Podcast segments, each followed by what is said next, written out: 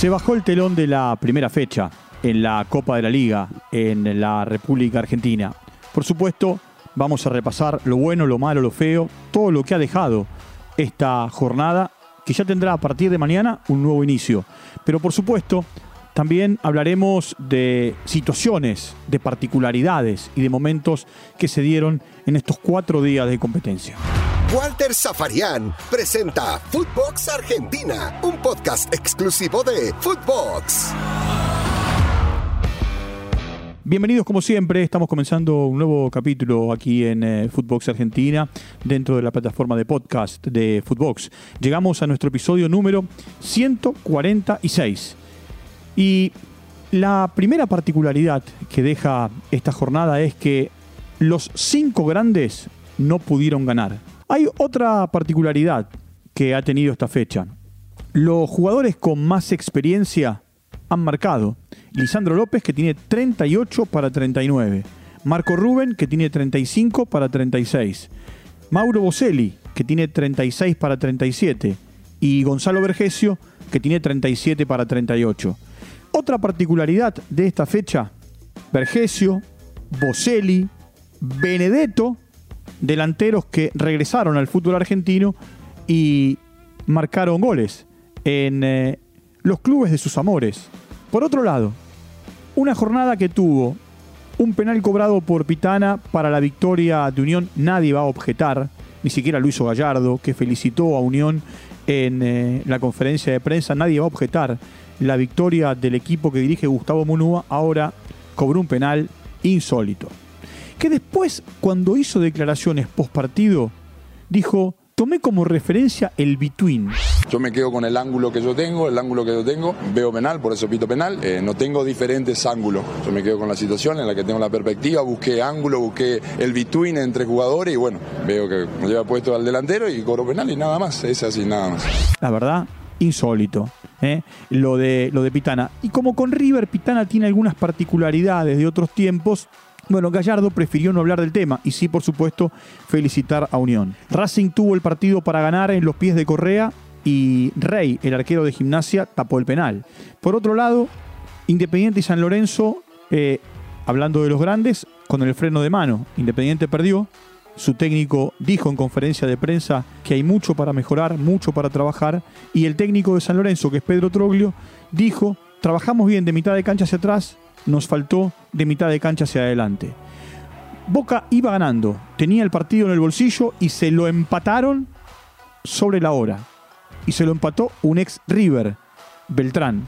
Sigo la recorrida de esta primera jornada.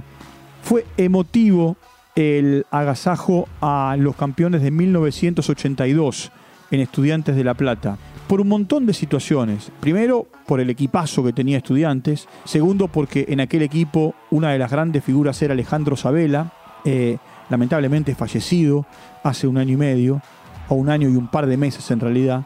Y por el otro lado, porque en la previa del partido, desde Estudiantes de La Plata, bueno, ofrecieron a la gente una fotografía en la que está Carlos Vilardo en su recuperación con sus nietos, su nieto y su nieta, y su hija Daniela. Y, por supuesto, el grito de es el equipo del Narigón y, gracias Carlos. Eh, la famosa bandera, perdón, Bilardo, aquella que apareció eh, en el 86 y, que alguien reflotó. Y, después, por supuesto, la victoria ante Independiente del equipo que dirige Zielinski. Argentinos ganó sobre la hora y se ha convertido en el único equipo visitante que ha ganado en, esta fecha.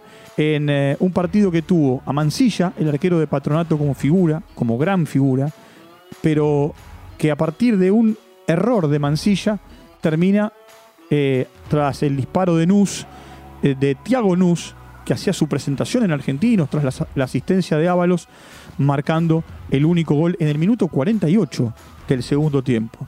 Por el otro lado, otra de las cosas que, deja la fecha son los dos muy buenos goles de Vélez. Vélez ganó, Vélez ganó como local, le ganó al Civi. El primer gol lo hizo Orellano, que venía jugando con la camiseta 14 y a partir de la venta de Thiago Almada al Atlanta United le dieron la 10, definió un fenómeno. Es cierto que van todos los defensores de Aldo hacia adelante eh, y, él por detrás, con la zurda, inclinando el cuerpo y poniendo la cara interna del botín eh, eh, izquierdo, cruza el remate y marca un golazo. Y el segundo, el de Hanson, es un gol extraordinario, extraordinario, con mucho toque, con mucho movimiento y con una definición del ex jugador de Tigre espectacular. Hablando de Tigre, los equipos que ascendieron, Tigre y Barracas, tuvieron situaciones diferentes. Tigre tenía el partido ganado, se lo empataron sobre la hora en Mendoza, casi lo gana, con la chance que tuvo Alexis Castro y la desperdició. Terminó empatando uno a uno con Godoy Cruz en condición de, visitante bajo una lluvia torrencial en Mendoza. Y Barracas, en su presentación en eh, el fútbol grande de primera, perdió ante Central Córdoba en Santiago del Estero 3 a 1. Sigo, sigo la recorrida. Eh, este nuevo Lanús, viejo Lanús, cuando digo nuevo Lanús es distinto desde lo táctico a lo que venía jugando con Subeldía, pero con eh, un viejo conocido como Almirón, perdió ante Huracán. Eh, Tello, que es de los mejores árbitros, se comió un penal bárbaro para el equipo que dirige Kudelka. Apareció Cócaro y tras un error de eh, Braghieri y Monetti, Braghieri porque la juega corta, Monetti porque sale mal, el partido se termina poniendo 1 eh, a 0 y ese iba a ser, con el gol del uruguayo, el resultado final. En Boca volvió Benedetto y marcó un gran gol de cabeza. Un gran gol de cabeza. El centro de Villa fue muy bueno. Benedetto gana en las alturas, saca un cabezazo a quemarropa tremendo para poner el partido 1 a 0. Ahora Boca tenía el partido ganado, tenía el partido en el bolsillo y a 4 del final, a partir de una pelota parada que nace desde el córner y de un taco en el camino de Pulga Rodríguez metiéndola al corazón del área chica con tres jugadores de Boca, mirando el movimiento del tucumano, Beltrán, formado en River, que ha jugado el último tiempo en Colón, termina debajo del arco venciendo a Rossi y poniendo el partido 1 a 1. Sigo la recorrida de esta, de esta primera jornada.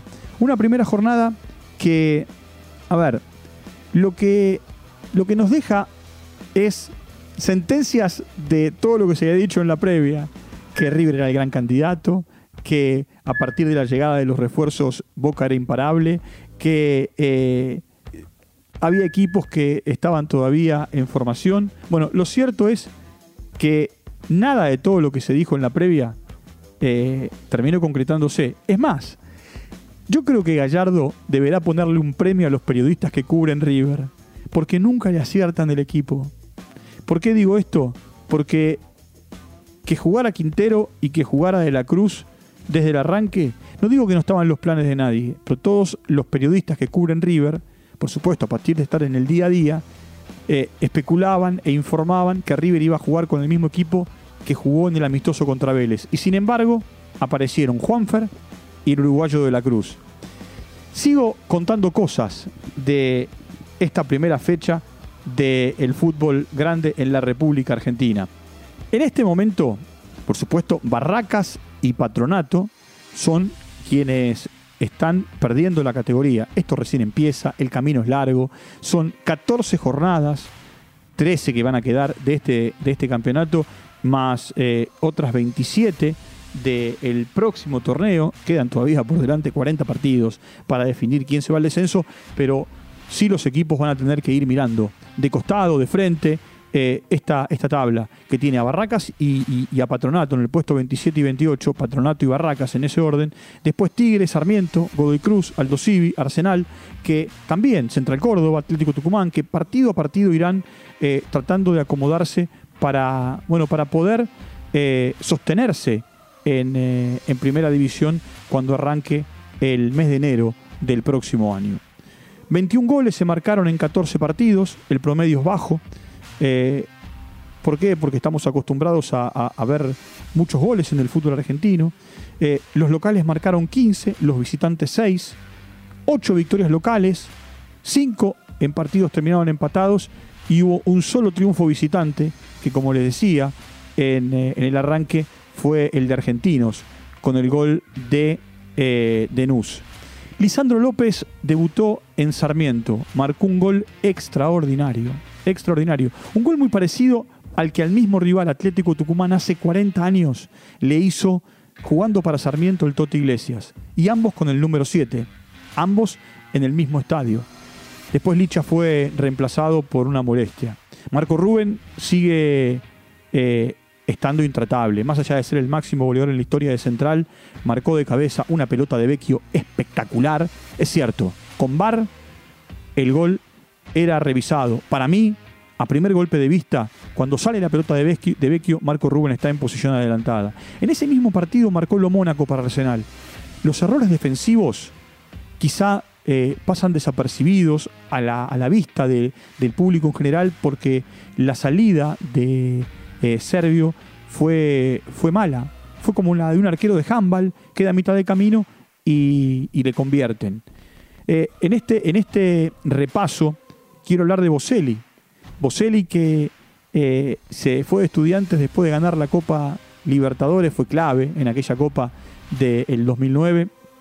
Vuelve estudiantes 12 eh, años después y en su primer partido convierte, como les dije en el arranque, con 36 para 37. Marco Rubén tiene 35 para 36, Lisandro tiene 38 para 39.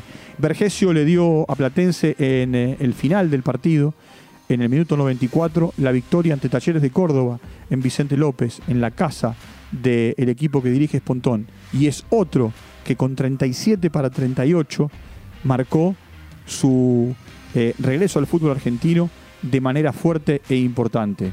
Benedetto, como les dije, hizo el gol de Boca y llevaba 967 días sin convertir, es cierto, estuvo en Marsella y en Elche. El último gol se lo había convertido a Tigre y en su presentación, en su vuelta al fútbol argentino, marcó para el equipo que dirige Sebastián Bataglia.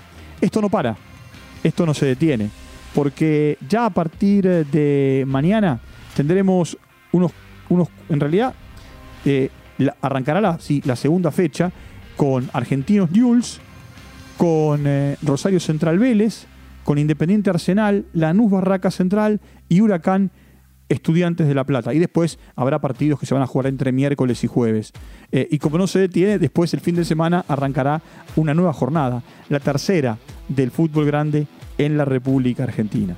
Que por ahora, por ahora tiene a los grandes sin haber ganado.